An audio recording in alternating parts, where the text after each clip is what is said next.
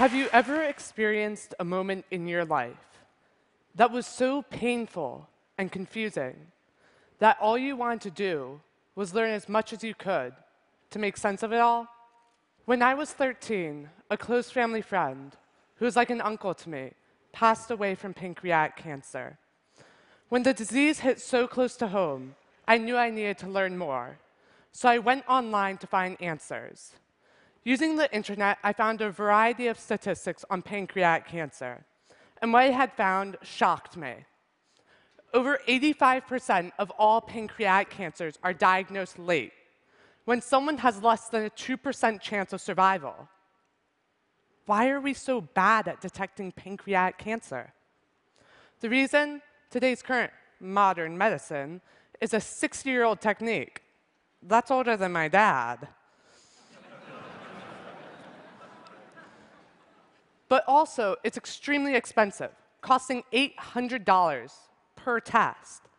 And it's grossly inaccurate, missing 30% of all pancreatic cancers. Your doctor would have to be ridiculously suspicious that you have the cancer in order to give you this test. Learning this, I knew there had to be a better way. So I set up a scientific criteria as to what a sensor would have to look like in order to effectively diagnose pancreatic cancer. The sensor would have to be inexpensive, rapid, simple, sensitive, selective, and minimally invasive. Now, there's a reason why this test hasn't been updated in over six decades. And that's because when we're looking for pancreatic cancer, we're looking at your bloodstream, which is already abundant all these tons and tons of protein. And you're looking for this minuscule difference in this tiny amount of protein, just this one protein. That's next to impossible. However, undeterred due to my teenage optimism,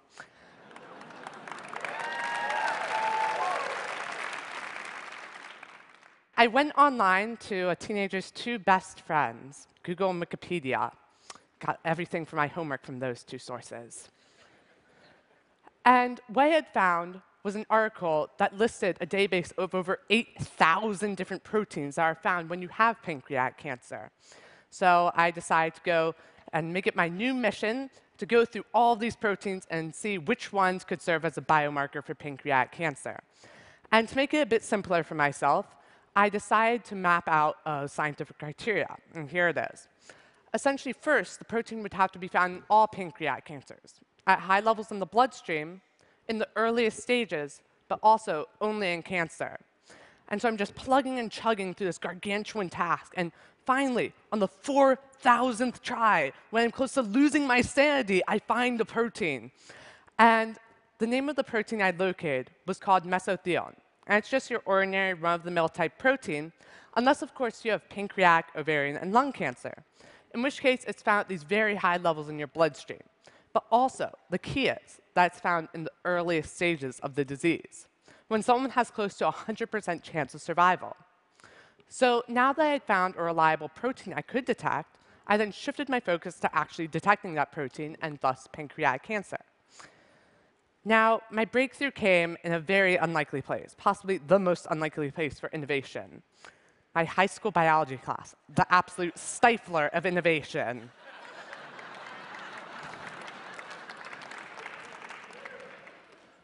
And I had snuck in this article on these things called carbon nanotubes. And that's just a long, thin pipe of carbon that's an atom thick and 150,000th the diameter of your hair. And despite their extremely small sizes, they have these incredible properties. They're kind of like the superheroes of material science. And while I was sneakily reading this article under my desk in my biology class, we were supposed to be paying attention to these other kind of cool molecules called antibodies. And these are pretty cool because they only react with one specific protein, but they're not nearly as interesting as carbon nanotubes. And so then I was sitting in class, and suddenly it hit me. I could combine what I was reading about, carbon nanotubes, with what I was supposed to be thinking about, antibodies. Essentially, I could weave a bunch of these antibodies into a network of carbon nanotubes, such that you have a network that only reacts with one protein. But also, due to the properties of these nanotubes, it will change its electrical properties based on the amount of protein present. However, there's a catch. These networks of carbon nanotubes are extremely flimsy. And since they're so delicate, they need to be supported. So that's why I chose to use paper. Making a cancer sensor out of paper is about as simple as making chocolate chip cookies, which I love. you start with some water, pour in some nanotubes, add antibodies, mix it up, take some paper, dip it, dry it, and you can detect cancer.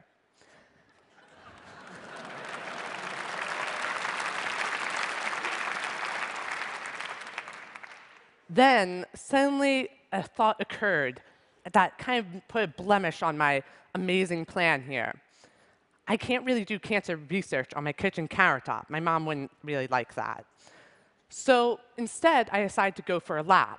So I typed up a budget, a materials list, a timeline, and a procedure.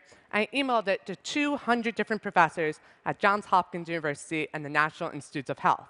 Essentially, anyone that had anything to do with pancreatic cancer. Then I sat back, waiting for these positive emails to be pouring in, saying, You're a genius. You're going to save us all. And then reality took hold. And over the course of a month, I got 199 rejections out of those 200 emails. One professor even went through my entire procedure painstakingly. I'm not really sure where he got all this time.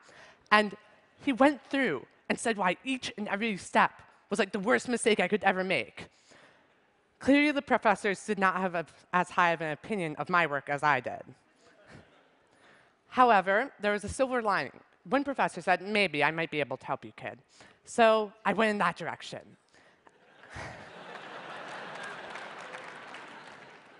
As you can never say no to a kid. And so then, three months later, I finally nailed down a harsh deadline with this guy. And I get into his lab, I get all excited, and I sit down, I start opening my mouth and talking, and five seconds later, he calls in another PhD.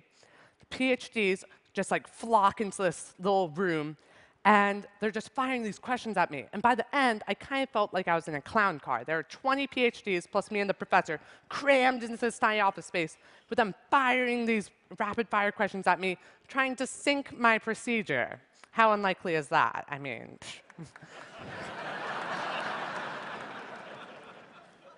However, subjecting myself to that interrogation, I answered all of their questions, and I guessed on quite a few, but I got them right. And I finally landed the lab space I needed. But it was shortly afterwards that I discovered my once brilliant procedure had something like a million holes in it.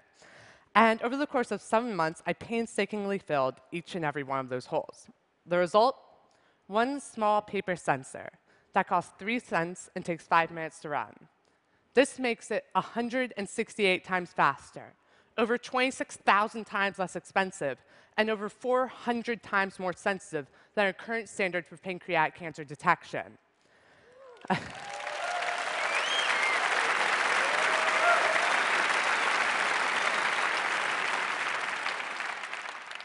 One of the best parts of the sensor, though, is that it has close to 100% accuracy and can detect the cancer in the earliest stages when someone has close to 100% chance of survival. And so in the next two to five years, this sensor could potentially lift the pancreatic cancer survival rates from a dismal 5.5% to close to 100%. And it would do similar for ovarian and lung cancer. But it wouldn't stop there. By switching out that antibody, you can look at a different protein, thus a different disease, potentially any disease in the entire world. So that ranges from heart disease to malaria, HIV, AIDS, as well as other forms of cancer, anything. And so hopefully one day, we can all have that one extra uncle, that one mother, that one brother, sister. We can have that one more family member to love. And that our hearts will be rid of that one disease burden that comes from pancreatic, ovarian, and lung cancer, and potentially any disease that through the internet, anything is possible. Theories can be shared, and you don't have to be a professor with multiple degrees to have your ideas valued. It's a neutral space where what you look like, age, or gender, it doesn't matter. It's just your ideas that count. For me, it's all about looking at the internet in an entirely new way to realize that there's so much more to it than just posting duck-faced pictures of yourself online. You could be changing the world. So if a 15-year-old who didn't even know what a pancreas was could find a new way to detect pancreatic cancer. Just imagine what you could do. Thank you.